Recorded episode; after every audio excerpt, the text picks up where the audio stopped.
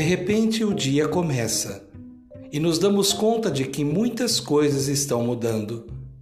O diálogo fluido, sufocado pelo discurso do ódio, o sorriso amigo, inibido com o olhar de soslaio, a mão solidária tentando vencer no braço de ferro a ganância e o mal.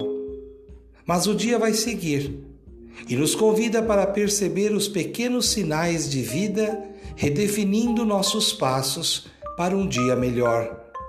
Surpreenda-se, transforme-se, viva, cultivando a cultura da paz. Um grande abraço.